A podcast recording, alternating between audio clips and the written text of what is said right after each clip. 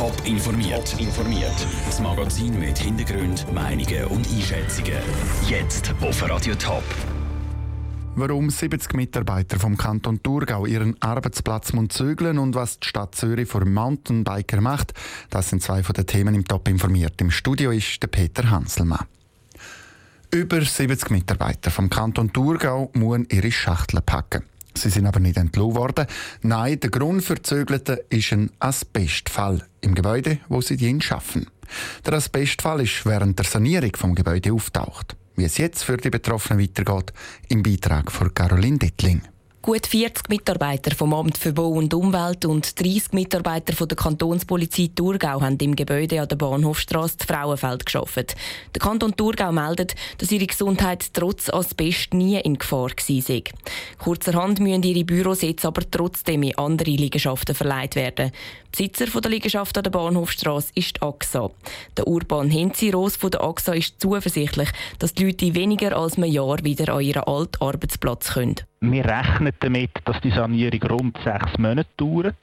Während der Sanierung werden natürlich alle nötigen Sicherheitsvorschriften eingehalten und es werden auch regelmäßig Messungen vorgenommen, sodass nachher die Mitarbeiter wieder ungefördert dort arbeiten können. Nicht so zuversichtlich wie der Urban Henziros von der AXA ist der Thurgauer Kantonsbaumeister Erol Dolu.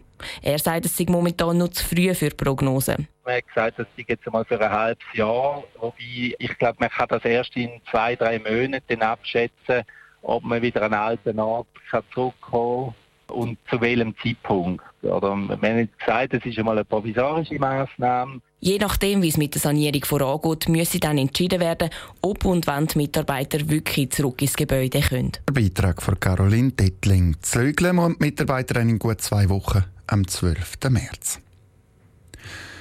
Im vollen Karacho eine Strecke einheizen. Oder gemütlich durchab oder durchaufwandern. In der Stadt Zürich hat es in letzter Zeit immer wieder Konflikt und Streit zwischen Mountainbiker und Wanderer gegeben. Der Streit der soll der Vergangenheit angehören. Aus Zürich berichtet Michel Eckimann. Besonders prekäre Situationen hat es häufig beim Jütliberg gegeben. Die Lage ist dort so eskaliert, dass Leute auf der Mountainbike-Strecke Eisenstangen den Boden gesteckt haben. In Zukunft sollen aber die Biker klar signalisierte Strecken haben und niemand mehr in die Quere kommen. Die Stadt Zürich hat ein Konzept gemacht, zusammen mit allen Interessensgruppen wie etwa Förster, Wanderer und den Biker.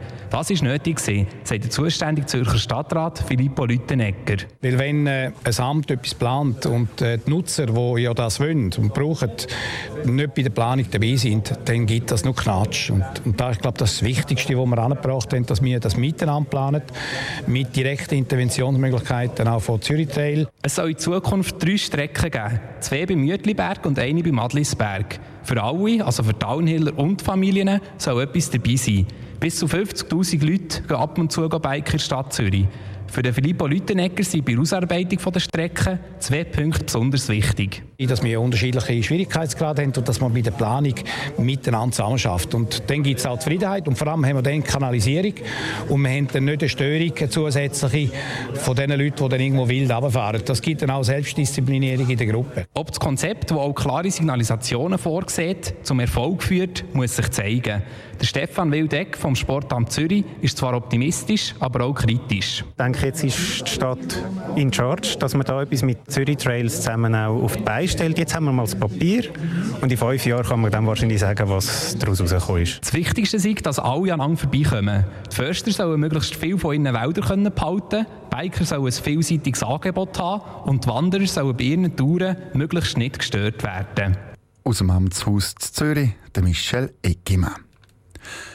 In der Frühlingssession im Bundeshaus hat Post die erste richtig kalte Dusche bekommen. Der Bundesrat soll nämlich eingreifen und ein Konzept zum Abbau der Poststellen fördern. Das verlangt nach dem Ständerat jetzt so der Nationalrat. Aus dem Bundeshaus berichtet Franziska Boser. Im Bundeshaus steht Post im Moment als andere als gut an. Die grosse Debatte zu den Machenschaften von Postauto gibt es zwar erst später, aber heute hat die grosse Kammer schon mal ein bisschen Dampf abgelassen. Oder wie der SP-Nationalrat Philipp Hadorn erklärt. Nicht erst in den vergangenen Wochen gab der Postkonzern zu reden. Bereits in den vergangenen Monaten, sogar Jahren, gab die Post, insbesondere auch das Poststellennetz, Anlass zu öffentlichen Diskussionen. Grund für den Ärger ist die Schließung von vielen Poststellen. Im Herbst 2016 hat die Post angekündigt, sie werde 600 Stellen zutun. Seitdem ist politisch Feuer im Dach. Wir haben die Post mehrmals darauf hingewiesen, sie müsse mit mehr Fingerspitzengefühl daran sagt Philipp Hadorn. Das sei ja in der vorberatenden Kommission diskutiert worden. Nicht wenige hatten aus ihren eigenen Regionen den unmissverständlichen Eindruck, dass die Post unbeeindruckt aller politischen und departementalen Einwirkungen keinerlei Sistierung von Umbau- und Schließungsvorhaben aufzeige. Der Bundesrat muss eingreifen und vor Post ein Konzept zum Poststellennetz fordern. Parlamentarier, die der Post den Rücken stärken, hat man heute an ihrer Hand abzählen einer davon ist der Präsident der Grünliberalen, der Jürg Grossen. Ich nehme immer das so wahr, dass wenn eine Poststelle geschlossen werden soll, dass im Voraus unglaublich viel Lärm gemacht wird. Es gibt sehr, sehr viel Widerstand. Und im Nachhinein diese Stellenschließungen eben gar nicht so kritisch angeschaut wurden. Im Gegenteil. Froh um das eine positive Votum war vor allem die Bundesrätin Doris Leuthard. Sie hat nach der Debatte erklärt, ja, im Moment denke es mir schon gerade eine riesen Empörung für nichts. Wir haben ja auch Statistik gemacht, wie zufrieden sind die Menschen mit dem Postservice und die ist hochzufrieden. Das ist ein bisschen wie für mich Empörung bei gewissen Politikern und die Realität ist nicht so schlimm, oder? Eine Empörung, die am Schluss dazu hat geführt, dass der Bundesrat muss ein Konzept einfordern muss. Und eine Empörung, die sicher noch mal laut wird, denn wenn es dann wirklich um Postauto geht. Aus dem Bundeshaus Franziska Boser. Die Debatte über Postauto die ist dann in zwei Wochen am 14. März. Top informiert, auch als Podcast. Mehr Informationen gibt es auf toponline.ch.